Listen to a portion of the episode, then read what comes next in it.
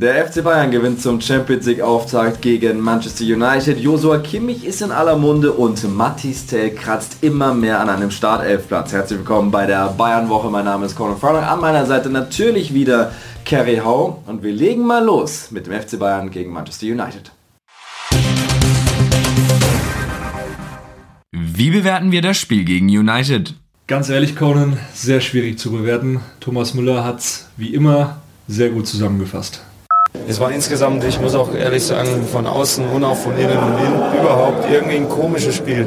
Von A bis Z. Das kann auch 6-1 ausgehen und vielleicht auch kann äh, Menu am Ende nochmal, also über das Spielgeschehen äh, hinweg auch nochmal ein Tor machen. Also ganz schwer zu analysieren. Wir haben ein paar Dinge auch gemacht, die wir genauso machen wollten, äh, haben aber dann auch, dadurch, dass United auch überhaupt nicht aggressiv war, wirst du auch manchmal dann so ein bisschen selber angesteckt von dieser Trägheit. Also könnte ich euch äh, vielleicht äh, morgen mehr sagen, wenn wir ein paar Bilder gesehen haben. Also ich kann Thomas Müller nur zustimmen. Mein Eindruck, und ich war auch zum Glück vor Ort in der Allianz Arena, war, das Ding hätte 4-3 für die Bayern, 4-3 für United auf 5-1 auf beiden Seiten ausgehen können. Wenn wir überlegen, United startet direkt mit einer Riesenchance, dann trifft der FC Bayern aus dem Nichts durch einen Fehler von Onana, dann ist erstmal eine Ruhephase im Spiel und hinten raus wird es nochmal richtig wild, wo das Gefühl hat, es vielleicht entgleitet den Bayern dieses Spiel noch. Und ich meine, am Ende stehen drei Punkte, ein Sieg zum Auftakt gegen den, naja, zumindest großen Namen. Aber ganz ehrlich, ich fand es nicht überzeugend. Es gibt mir jetzt nicht die Ruhe zu wissen, Bayern marschiert entspannt durch die Gruppenphase. Ja, die Stabilität fehlt einfach. Und äh, jetzt, wir sind am Anfang der Saison, man hat es auch gegen Leverkusen gesehen, diese Mannschaft ist nach wie vor anfällig für Gegentore. Klar, da ist eine gewisse Qualität auch beim Gegner da. Thomas Müller hat auch gesagt, Manchester United, dürfen wir nicht vergessen, großer Name, aber die haben in der Premier League einen Fehlstart hingelegt, muss man ganz klar sagen. Und ich hatte da schon eine souveränere Leistung am Ende erwartet. Ähm, die Bayern, finde ich, auch unter Thomas Tuchel, haben noch nicht so diese Spielidee entwickelt. Und wir können jetzt nicht sagen, Thomas Tuchel ist erst seit vier Wochen da, der ist jetzt schon ein paar Monate beim FC Bayern und deswegen muss jetzt langsam auch was kommen, dass die Mannschaft wieder defensiv, aber auch offensiv eine gewisse Stabilität hat, weil du hast es auch angesprochen, es hängt so ein bisschen aktuell von der individuellen Klasse ab. Leroy Sané spielt überragend, Jamal Musiala spielt überragend, Harry Kane macht seine Tore, aber, und das muss man ganz klar sagen, wenn das mal nicht so wäre, dann bin ich gespannt, wie die Bayern äh, darauf reagieren, weil dann käme wieder so eine ähnliche Phase rein wie unter Julian Nagelsmann, wo man einfach ja auch dann ein Gegentor kassiert und dann auf einmal die Köpfe hängen und man so ein Spiel noch verliert. Es war jetzt gut, dass man es gewonnen hat. Trotzdem, ich bin bei dir, das war nicht überzeugend und damit bist du meiner Meinung nach auch nicht Champions League-Sieger. Es war sehr interessant zu sehen und ich, ich meine, ich saß natürlich unter Bayern-Fans, aber ich habe gefühlt, äh, dass ich mehr, immer mehr zum Bayern-Kritiker wurde während des Spiels, weil, wie du sagst, individuelle Momente, ja, aber spielerisch war für mich United nach vorne besser. Und ich weiß, es klingt grotesk bei einem Heimsieg des FC Bayern, bei dem er vier Tore macht, aber wenn ich mir überlege, welche Chancen United da rausgespielt hat, die gut rausgespielt waren, über Marcus Rashford zum Beispiel, auch über Heulund, Casimiro hat tolle Bälle gespielt, und bei den Bayern habe ich das nicht gesehen. Da waren ganz lange Phasen dabei, wo die Innenverteidiger den Ball hin und her spielen. Dann kommt Ulreich, dann geht der Ball nach, auch zum Außenverteidiger, kommt wieder zurück. Ulreich schießt ihn jetzt aus. Der einzige Moment, wo Bayern richtig gut war, wenn sie durchs Mittelfeld gekommen sind. Sané im 1 gegen 1, Musiala im 1 gegen 1, dann war Bayern super gefährlich. Aber das reicht mir rein spielerisch nicht. Und ja, das hat auch mit dem Trainer und seinen Ansätzen zu tun. Ja, du hast nochmal angesprochen mit Musiala vor allem und Sané, die haben ja auch einmal richtig gut kombiniert in der zweiten Halbzeit, wo Musiala zwei Gegner stehen lässt und den Ball perfekt in die Gasse steckt zu Sané, der dann den Pfosten trifft mit dem schwächeren Rechten. Genau sowas erwartet man. Genau das können die Spieler ja auch. Auch bei Musiala oder auch generell bei den Offensivspielern, mir fehlt da manchmal so die Entscheidungsfindung, die perfekte. Da müssen die Spieler auch noch Schritte machen. Äh, Musiala vor allem äh, viel gelobt worden, auch in der Form meiner Meinung nach Gold wert, weil er wirklich wieder frisch ist, auch körperlich, das hat man gemerkt. Gerade bei der Torvorlage zum 2 zu 0 durch Serge Gnabry. Aber, und da bin ich halt ganz klar ähm, auch ein Kritiker von, er muss noch lernen, wirklich im letzten Drittel die richtige Entscheidung zu treffen. Das hat Thomas Tuchel eben auch nach dem Spiel nochmal betont und gesagt, ja, manchmal muss er vielleicht einen Ball spielen und nicht dribbeln und manchmal muss er vielleicht dribbeln und nicht einen Ball spielen. Also diese Decision-Making-Momente, die sind noch bei ihm ähm, zu veredeln, sage ich mal. Dann wird es wirklich der absolute Weltklasse-Spieler. Aber, und du hast es auch angesprochen, es fehlt mir so ein bisschen generell diese letzte Überzeugung als Mannschaft, eine klare Spielidee zu haben. Ähm, auch Thomas Tuchel, man muss sagen, er steht ja auf Kontrolle. Das hat man am Ende dann auch zum Teil gesehen, dass der Ball dann auch mehr in den eigenen Reihen gehalten wurde. Unter Julian Nagelsmann war es oft so, es war dann wild, man ist sehr hoch und früh auch angelaufen. Bei Tuchel war das jetzt nicht der Fall. Harry Kane ist auch für mich Jetzt in den ersten Spielen keine absolute Pressingmaschine da vorne drin. Also so ein bisschen muss ich das Ganze auch noch finden und einspielen. Da muss man auch noch ein bisschen Zeit dem Ganzen geben, weil Kane eben vorne der neue Anker ist im Sturm. Dennoch, ähm, ja, ich, ich war jetzt auch nicht überzeugt von dem Spiel dieses äh, die Kontrolle halten im Spiel, das ist für mich der entscheidende Punkt gerade unter Thomas Tuchel. So beobachte ich das. Erste Phase der Saison, Ergebnisse holen, im Zweifel auch mal 10 Minuten, wo nichts passiert. Und das hat man gestern krass gemerkt. Das Ergebnis ging in Bayerns Richtung durch den Fehler von Onana und dann auch das zweite Tor und dann haben sie eben den Ball gehalten. Kein Zwang da, Tore zu, zu schießen, also machen wir es auch nicht, das kann ich verstehen.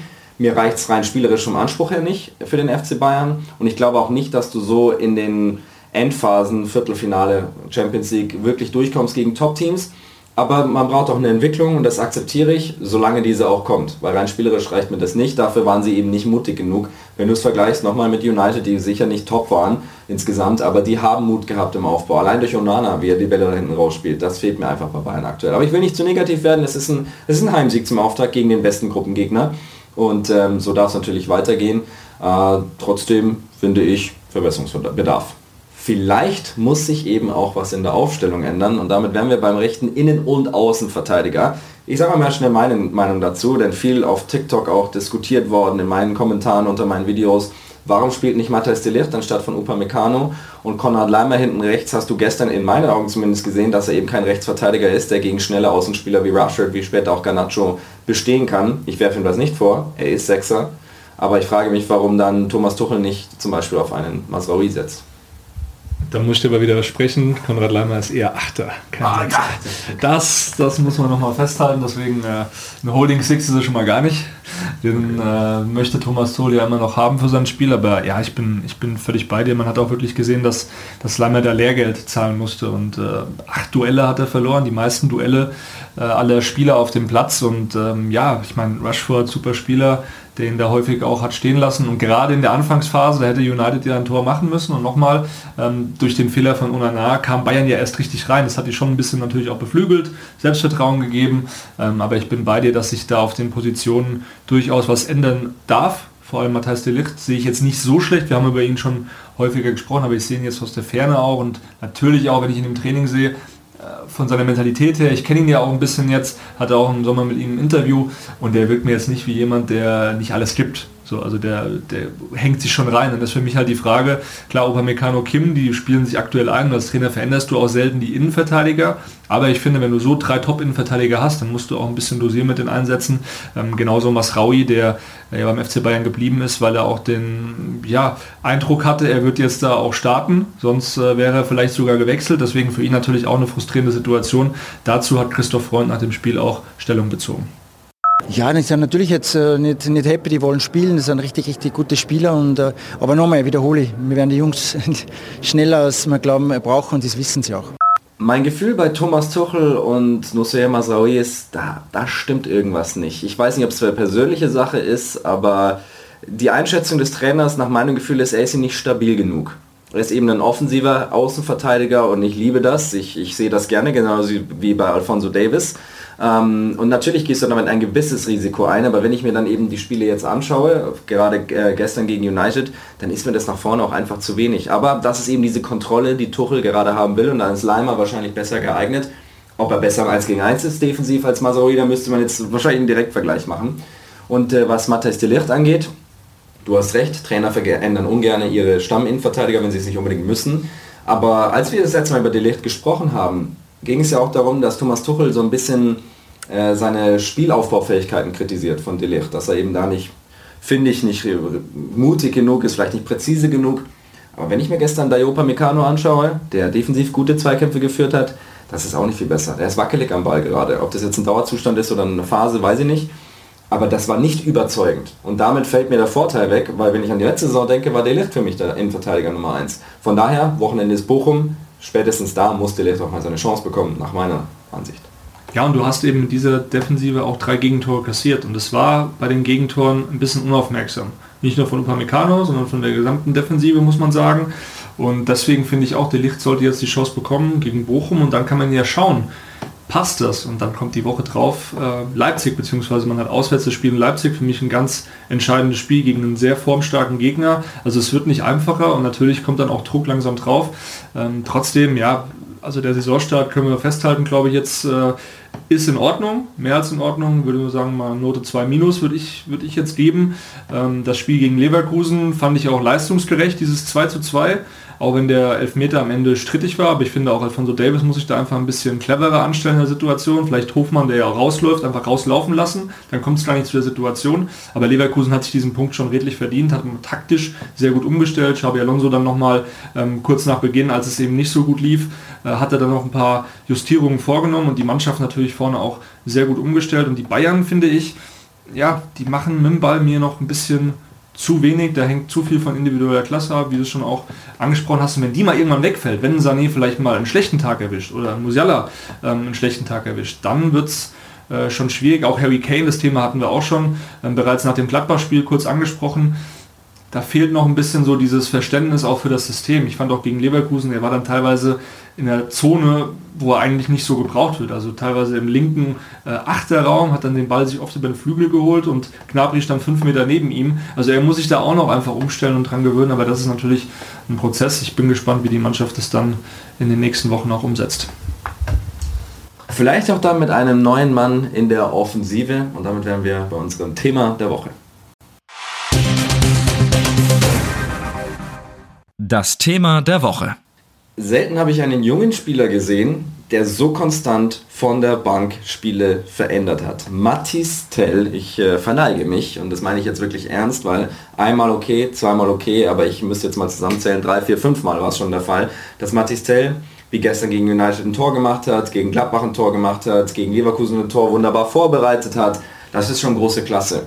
Und ähm, da muss man dann auch darüber diskutieren, ob der Junge es nicht wirklich verdient hat, nicht nur mal als Belohnung, sondern auch einfach, weil die Leistung stimmt, von Anfang an zu spielen. Zum Beispiel gegen Bochum.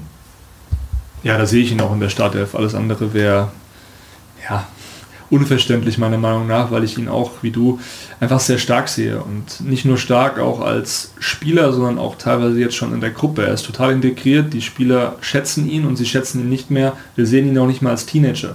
Ich habe letztes Jahr schon, also letzte Saison mit ein paar Spielern gesprochen, die meinten, was der Junge im Training da reinbombt äh, unter die Latte, das ist absoluter Wahnsinn. Und jetzt sehen wir es ja auch in den Spielen. Und er hat die letzte Saison auch schon bei Joker-Einsätzen gezeigt, was in ihm steckt. Klar, jetzt war auch dieser Startelf-Einsatz gegen Leipzig dabei im Supercup, wo er die Chance eben nicht gemacht hat. Ja, das ist ein Thema, wo man vielleicht sagen muss, ähm, das war vielleicht ein Schritt zu früh, ihn da schon reinzubringen in diesem Spiel. Aber ich finde, er hat sich das jetzt vor allem gegen Bochum verdient und dann vielleicht auch noch ein Spiel hinterher äh, gegen Preußen Münster im Pokal, wo er auch nochmal die Möglichkeit bekommen wird, dann von Anfang an zu spielen und dann gegen Leipzig wieder als Joker. Also ich finde einfach, der Junge muss mehr spielen. Ich fand es auch ein bisschen schade, dass Choupo-Moting vor ihm eingewechselt wurde jetzt gegen Man United. Ich hätte mir das schon gewünscht, dass Thomas Tuchel ihn vielleicht mal zur 60. Minute bringt, weil er einfach für mich diese einerseits diese Torgefahr mitbringt, aber auch diese Explosivität. Und beides, auch wenn er getroffen hat, Serge Gnabry, ähm, bringt er eben aktuell nicht so mit. Man muss natürlich immer auch über die anderen Spieler sprechen, wenn man darüber ähm, diskutiert, ob man einen neuen Spieler integriert in die Startelf. Und es ist eben so, ich fand Jamal Musiala gestern stark, aber er kam eben durch die Mitte. Und ähm, Serge Gnabry hat zwar getroffen und es war auch ein guter Abschluss, aber es fehlt gerade so diese hundertprozentige Überzeugung für mich bei Gnabry, auch dieser Nachdruck. Kingsley Coman war angeschlagen, wobei ich ihn gut fand von der Bank. Also die Konkurrenz ist natürlich krass. Und Thomas Tuchel weiß auch, er kann jetzt hier nicht Jugendfußball überspitzt gesagt veranstalten, wenn er Topstars auf der Bank hat. Aber Mathis Tell spielt eben gerade auch wie ein solcher. Und äh, zum Supercup, ich stimme dir zu, das war vielleicht nicht genau das, was man sich gewünscht hätte für Tell äh, an Leistung, aber er hatte damals zwei Top-Chancen, die er eben nicht genutzt hat. Aber sie sind entstanden und aktuell nutzt er seine Chancen. Das heißt, wenn man davon ausgeht, dass er von Anfang an spielen würde und so eine Chance bekommt, dann nutzt er sie eben vielleicht mal. Und nochmal, Conan, es gibt da einen weisen Spruch von Hermann Gerland, es gibt nicht jung oder alt, es gibt nur gut oder schlecht.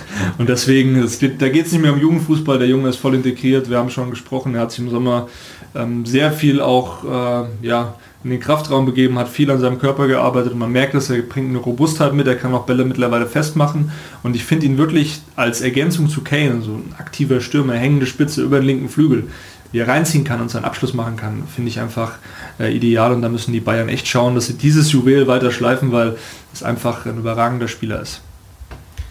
Dann muss man aber sich fragen, okay, warum ist es nicht so, wenn wir uns alle einig sind mit Tell und die Fans und wir beide und Tell auch, warum ist es nicht? Warum passiert es nicht? Und da ist meine Einschätzung eben, dass Thomas Tuchel, und ich meine, er hat ja auch sowas in die Richtung gesagt, nicht zu schnell arbeiten will mit dem Jungen. Meiner Meinung nach vielleicht auch zu langsam. Äh, Tuchel hat natürlich Erfahrung auch mit jungen Spielern, also der weiß schon, was er da tut, keine Frage. Ist es so, dass äh, man Tell vielleicht auch ein bisschen vor sich selbst schützen muss? Ist es vielleicht besser für ihn, diese 20 Minuten zu kriegen, wo er alles reinhauen kann, wo er eben auffällt, das aber vielleicht nicht über 60, 70 Minuten leisten kann? Im Spiel jetzt wie United, wo wirklich Druck drauf ist, erstes Champions League Spiel, ich habe das verstanden, auch die Argumentation von Thomas Tuchel im Vorfeld, aber wie gesagt, er bringt jetzt die Leistung und da muss man ihm, finde ich, auch in den Flow bringen, dass er mehr als 10 Minuten spielt. Jetzt gegen United, wann kam er da? So um die 82. Ja, 82. So. 82. Minute. Das war meiner Meinung nach einfach ein bisschen zu spät. Ich meine, er macht dann das Tor und das Tor ist am Ende auch das Siegtor. Ähm, aber da gibt es für mich keine Argumente dagegen, weil der Junge hebt ja auch nicht ab. Das ist ja auch so ein Punkt. Und Jamal Musiala, der ist auch nicht abgehoben, als er mit 18 von Hansi Flick reingeworfen und viel, also reingeworfen wurde und auch viel gespielt hat. Ähm, ein Petri, ein Gavi beim FC Barcelona, die sind alle ganz jung schon etabliert worden. Ein Mbappé bei PSG, mit dem ja Tuchel zusammengearbeitet hat, auch der hat direkt gespielt. Gut, das ist ein absolutes Ausnahmetalent gewesen, aber ich sehe Matis Tell auch auf einem Level, wo man sagen kann, das ist schon Musiala-like in dem Alter. Und deswegen sehe ich da schon auch die Notwendigkeit, ihn spielen zu lassen. Ähm, vor allem jetzt gegen Bochum. Natürlich sollte er die Chance bekommen. Abschlussfrage, die man auch häufig ähm, unter Fans diskutiert, diskutieren hört. Entschuldigung, das ist kein Deutsch, aber ihr wisst, was ich meine. ist Mathis Tell in Wahrheit ein Stürmer oder ein Flügel? Meine Meinung, und da bin ich schon von Anfang an ganz klar, für mich ist ein Außenspieler noch. Er kommt gerade sehr viel über sein Tempo, er hat vielleicht auch nicht also er hat schon eine sehr gute Technik, aber dieses sich bewegen und schnell handeln in engen Räumen ist natürlich eine Kunst, die man erst mit den Jahren entwickelt, die auch eine Erfahrung braucht, wie zum Beispiel Harry Kane sie hat. Ich sehe ihn deshalb eher über den Flügel kommen im Moment. Ich sehe ihn eigentlich als fast schon ja, Klon oder als Nachfolger von Karim Benzema. Ich habe ihn bei Lyon damals beobachtet schon und war hin und weg von diesem Spielertypen. Der kam über den Flügel, hat sich die Bälle abgeholt, war auch schnell, dynamisch und so ein bisschen von also ich sehe da Parallelen. Ne? Karim Benzema hat sich dann auch irgendwann verändert, wurde ein echter Neuner, hat sich bei Real aber auch dann oft auf den linken Flügel fallen lassen, sich da mal die Bälle abgeholt, hat reingezogen, abgeschlossen. Ich sehe Matis Tell da in einer ähnlichen Kategorie, auch wenn er technisch sicherlich noch ähm, Verbesserungsbedarf hat. Also Benzema hatte einfach noch eine feinere Ballbehandlung. Aber wenn ich jetzt mal so an die französischen Spieler denke, da ist der Spieler schon, also der junge Benzema für mich am ehesten mit äh, Matis Tell zu vergleichen. Du grinst gerade, du wirst mir wahrscheinlich gleich widersprechen. Ja, das, da macht es nicht besonders Spaß, wenn man die Spielertypen so miteinander vergleicht. Ich hatte spontan eher an Kylian Mbappé gedacht, nicht wegen dem gleichen Tempo, da ist Mbappé eindeutig voraus, aber so diese Mischung aus Flügel und Stürmer. Weil äh, Mbappé ist ja auch so ein Typ, der im Moment bei PSG wieder bei außen kommt, aber eigentlich auch immer in der Mitte zu finden ist, wenn es Richtung Abschluss geht. Und so sehe ich Tell auch, wenn ich mir zum Beispiel ähm, äh, die Erinnerung zurückrufe, letzte Saison gegen Stuttgart daheim, hat er von Anfang an gespielt, war glaube ich, offiziell als Rechtsaußen aufgestellt war aber immer im Strafraum zu finden, wenn der Ball dort gelandet ist. Ähnlich wie Mbappé. Aber gut, das sind zwei sehr, sehr große Namen hier, Mbappé und Benzema. Wir wollen Matistel nicht unnötig unter Druck setzen. Aber wir sehen, da steckt einiges drin und die Bayern wären gut beraten, ihm immer wieder zu vermitteln, dass er absolut die Chance hat, auch Startelf zu spielen, wenn er die entsprechende Leistung bringt. Ja, und ich glaube, wir hören einfach nochmal rein, was äh, der Sportdirektor Christoph Freund zu Matistel zu sagen hatte. Das waren nämlich ganz äh, bemerkenswerte Worte. Der Junge macht einfach unglaublich Freude, ist ein super Charakter, super Mentalität und äh, großes, großes, große Qualität, was in ihm schlummert. Ähm, die letzten Spieler haben uns immer äh, richtig, richtig geholfen. Jedes Mal Assist oder ein Tor gemacht. Äh, da braucht er derzeit nicht so lange. Also. Aber einfach ein richtig guter Junge, der für den FC Bayern steht, der hier lernen will, der sich verbessern will. Äh, junger Spieler, wie man es ihn wünscht. Ja, bemerkenswert deshalb, weil Christoph Freund schon Matistel so ein bisschen als Führungsspieler fast schon äh, deklariert. Er steht auch für den FC Bayern, schon für die Werte des Clubs. Das hat man auch nach dem Spiel gesehen. Er hat dann einem kleinen Jungen eine Freude gemacht, ihm sein T-Shirt geschenkt, sein Aufwärm-T-Shirt und äh, dann auch die Schuhe. Also man merkt einfach, er identifiziert sich auch mit dem Verein, mit die Fans. Also ich kenne auch ein paar, die in der Südkurve sind, die immer seinen Namen rufen, die ihn absolut abfeiern und äh, jedes Mal mir auch schreiben, ja, der Tell ist so ein sympathischer Typ und ich glaube, das äh, kommt einfach auch gut an. Wir hatten, glaube ich, in München seit vielleicht Franck Ribéry nicht mehr so einen, der sich auch so mit dem, mit dem Publikum so identifiziert hat, meiner Meinung nach. Ähm, der auch so ein wirklicher, ja, sage ich mal, Publikumsliebling werden kann. Okay, ich habe jetzt Thomas Müller vergessen, mein Fehler. Ähm, aber von extern, von außerhalb finde ich das schon äh, bemerkenswert. Ein ausländischer Spieler kommt als Teenager, als 17-Jähriger zum FC Bayern, wird dann erstmal, und für eine Ablösesumme von über 20 Millionen Euro, ähm, wird dann erstmal von allen Seiten belagert, es prasselt so viel auf ihn an und wie er damit umgeht und wie er sich auch mit dem Verein identifiziert, das ist schon à la Bonheur. Ein sehr schönes Schlusswort für diesen äh, Part. Äh, wir müssen dann natürlich immer wieder auf den Trainer zurückschauen und das tun wir jetzt. Tuchel Watch. Thomas Tuchel verfolgte das Spiel in der Allianz Arena von der Tribüne aus, war ja gesperrt nach der Vorsaison und äh, hat sich dann auch nicht weiter geäußert, wie ich das mitbekommen habe. Nach dem Spiel wollte er nichts sagen zu den Medien, aber Kerry, du hattest ihn natürlich trotzdem im Auge. Wie hast du ihn wahrgenommen? Ja, er kam etwa 20 Minuten nach Abpfiff dann runter in die Katakomben und ist nochmal auch in die Kabine gegangen. Erste Spieler haben dann aber auch schon das Stadion verlassen. Serge Gnabry, Josua Kimmich waren schon durchgelaufen. Wir haben dann Tuchel auch nochmal gefragt, ob er was sagen möchte und er meinte so, absolut nicht.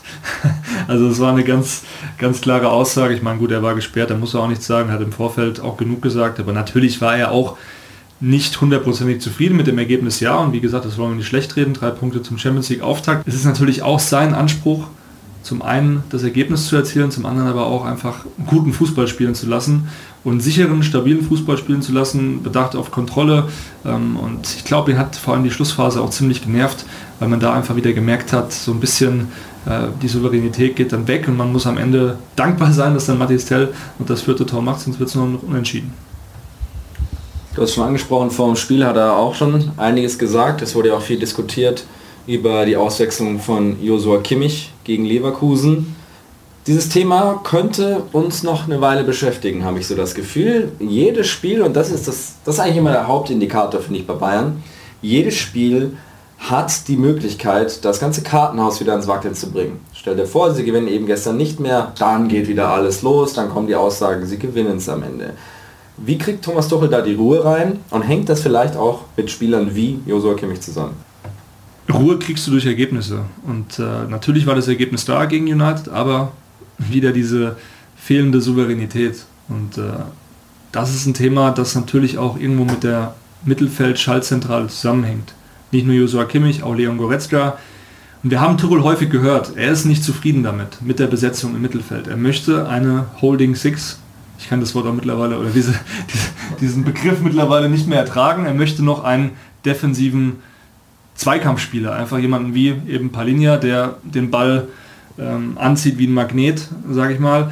Aber Josua Kimmich ist natürlich auch nicht damit zufrieden, wenn Thomas Tuchel permanent in der Presse auch sagt und in der Öffentlichkeit sagt, ähm, ja, das Mittelfeld ist eigentlich nicht gut genug und äh, wir sind da nicht, nicht ganz happy mit. Ich finde, diese Auswechslung gegen Leverkusen darf man da jetzt nicht zu dramatisieren weil äh, am Ende war es so, es war abgesprochen. Joshua Kimmich, ich kenne ihn ein paar Jahre, der ist einfach so ehrgeizig, wenn er dann merkt in der 60. okay, ich kann eigentlich noch weiterspielen. Der Schmerz äh, ist nicht so stark wegen Adrenalin und was auch immer. Ähm, ich will das jetzt machen. Das ist dann schon typisch Kimmich. Ne? Ist dann nicht der einfachste Charakter. Natürlich hat er auch Einfluss verloren im Vergleich jetzt zu Zeiten der Julian Nagelsmann, äh, weil er da einfach viel mehr Mitspracherecht noch hatte. Thomas Tuchel behandelt jeden Spieler gleich, da gibt es keine Extrawürste.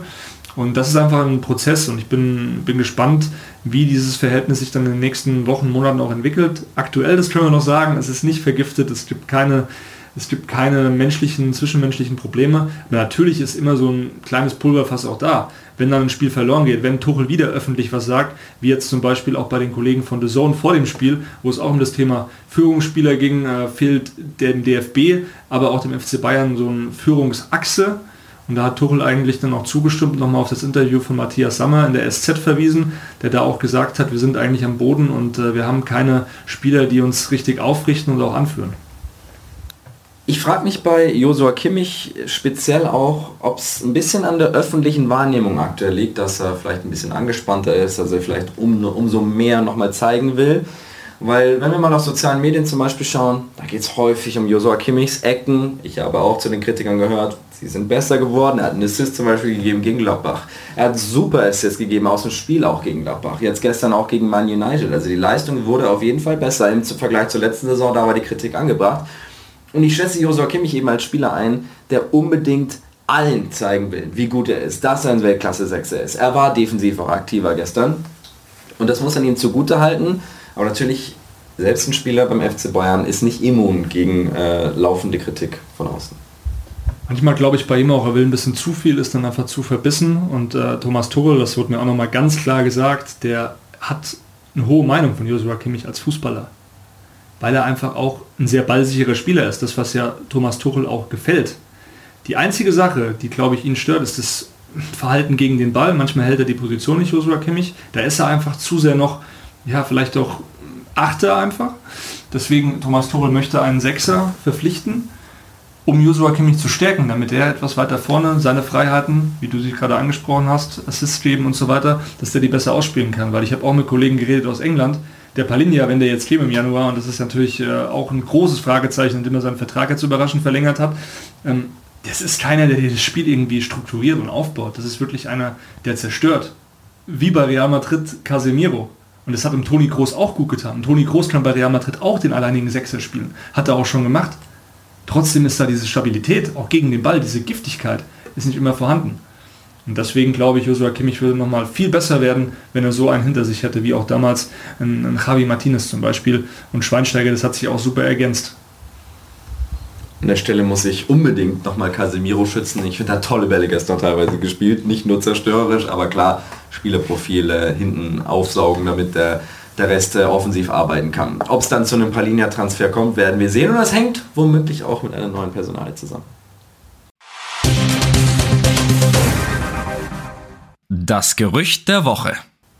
Es wabert an der Selbener Straße mal wieder der Name Max Eberl durch die Gänge, durch die Straßen und es ist ein sehr interessanter Name, der gerade bei RB Leipzig unter Vertrag steht. Und äh, Kerry, ich glaube, wir reden hier auch nicht von irgendwelchen Geschichten, die aus Langeweile entstehen, sondern da scheint schon mehr dahinter zu stecken. Ja, ich habe es in den vergangenen Wochen immer wieder gehört. Die Kollegen der Sportbild haben auch schon, ja, von der Woche war es, glaube ich, berichtet, dass Max Eberl immer noch ein Kandidat ist vom FC Bayern. Und da reden wir von den Posten des Sportvorstands. Ähm, Christoph Freund kam ja als Sportdirektor, nimmt da auch quasi die die Aufgaben jetzt erstmal ein, die Hasan Salihamidzic äh, hatte. Er ist nah an der Mannschaft dran, sitzt auf der Bank, ist nah am Trainer dran. Genau das, was äh, die Bayern-Bosse auch wollten. Dennoch, habe ich gehört, ist eben Max Eberl weiter ein Thema. Uli Hoeneß, wissen wir alle, hält große Stücke auf ihn. Max Eberl hat eine Verbindung zum FC Bayern, aber auch zu dem äh, Bundesland Bayern, hat Familie hier unten und äh, da kann ich mir schon vorstellen, dass es nochmal ein Thema wird. Zumal er bei RB Leipzig, wie man hört, nicht gänzlich zufrieden sein soll.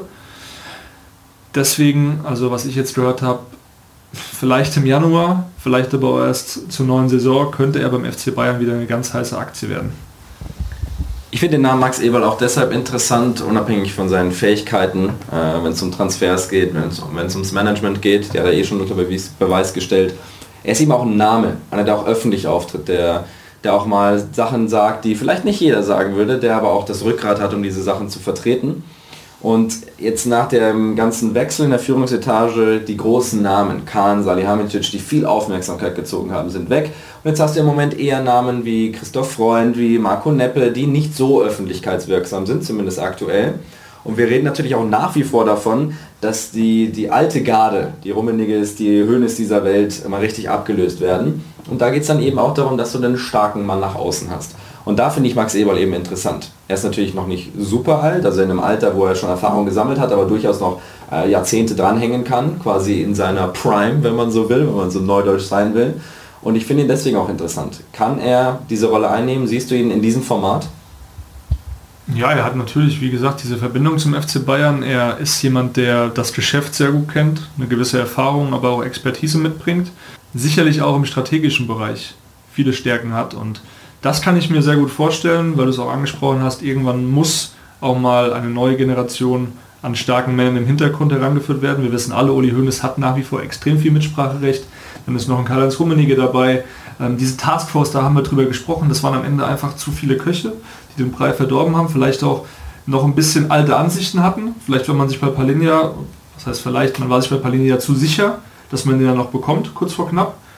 Eine Woche vorher wurde gesagt, wir holen keinen Sechser, wir holen diesen Spieler nicht und ich glaube schon, dass beim FC Bayern da ähm, in den nächsten Jahren oder nächsten Monaten vielleicht schon einige interessante Dinge noch passieren können, weil irgendwann ist halt auch mal bei allem Respekt vor den Verantwortlichen Uli Hoeneß, vor Karl-Heinz Rummenigge, ist es auch mal an der Zeit einfach ähm, neue starke Männer aufzubauen. Und Christoph Freund natürlich, ich will den jetzt auch damit gar nicht irgendwie schwächen oder schlecht reden, um Gottes Willen.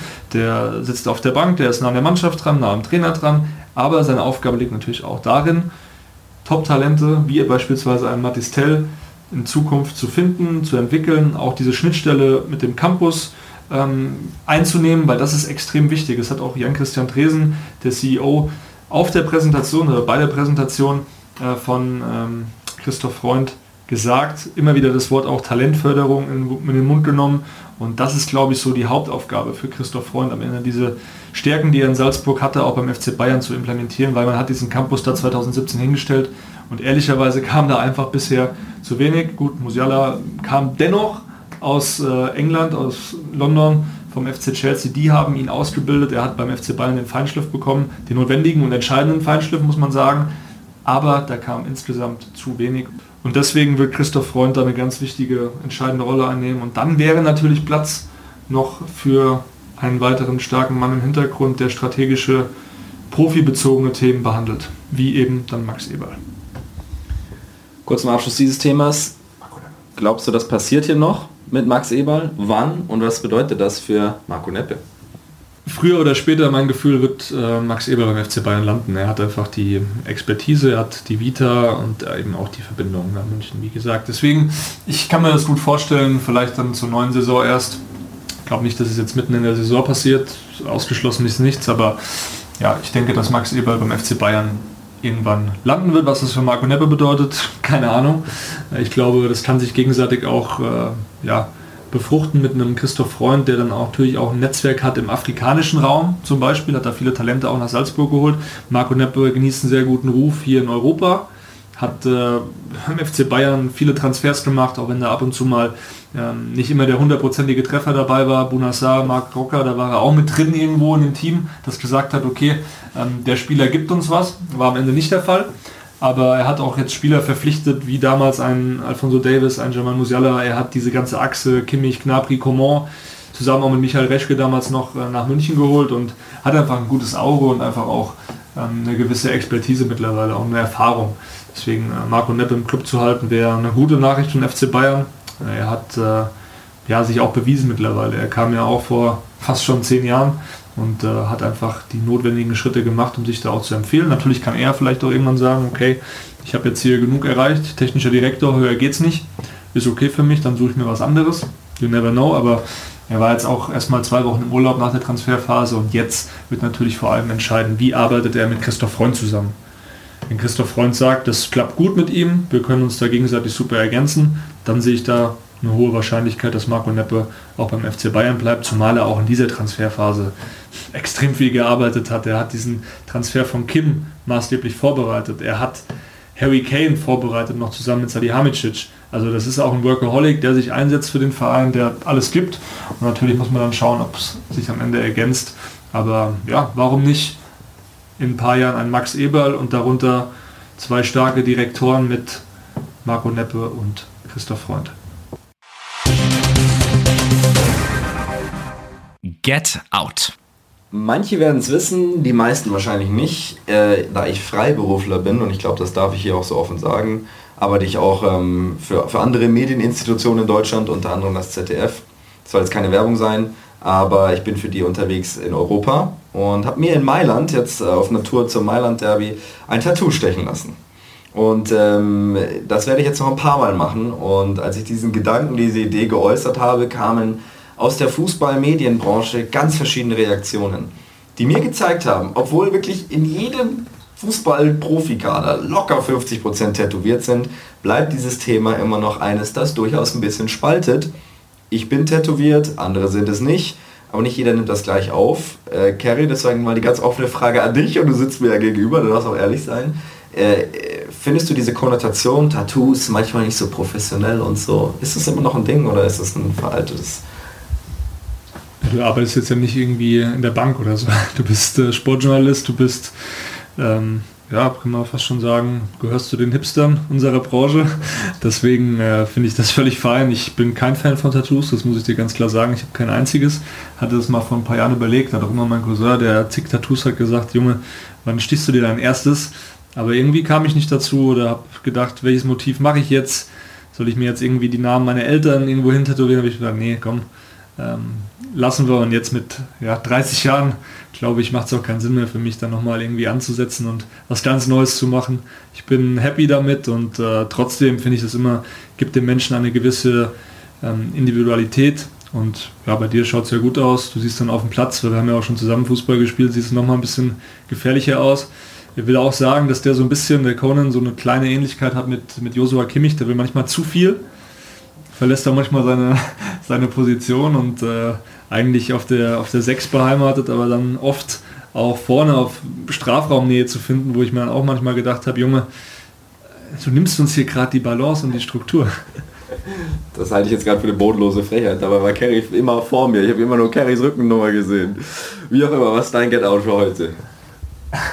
Mein Get-Out, boah, ich habe so viele Gedanken. Ich ähm, hatte jetzt am Montag das Vergnügen bei Gamer Brother zu sein in der Sendung at Broski. Die Show, vielleicht kennt es der eine oder andere von euch. Es hat mir sehr viel Spaß gemacht. Ich fand es super professionell aufgezogen, super organisiert, habe mich sehr wohl gefühlt. Es war eine lockere Atmosphäre, tolles Publikum und äh, eine tolle Erfahrung auch vor der Kamera live zu sprechen. Ich kenne das ja vom Doppelpass, war ich jetzt auch schon dreimal insgesamt drin und muss sagen, bei Simon hat es mir sehr gut gefallen. Der hat äh, mit seinem Team die Show super aufgezogen und ja, vor allem die Diskussion, die wir hatten mit einem Alexander Nuri, den ich persönlich kennenlernen durfte. So ein lieber, netter, aber auch sehr gut informierter Mensch, der wirklich richtig coole Sachen zum Jugendfußball erzählt hat, der eigentlich den Jugendfußball in Deutschland sehr stark und sehr scharf kritisiert hat. Genau sowas ähm, braucht man, finde ich, und dann fand ich es auch gut in der Sendung, weil es eben auch eine Sendung ist, die jetzt nicht an Werbepausen gekoppelt ist, dass er ausreden durfte. Er hat, glaube ich, einen zehnminütigen Monolog gehalten, aber jeder hat zugehört, weil es einfach geil war, was er gesagt hat. Also er hat viele coole Themen eingebracht und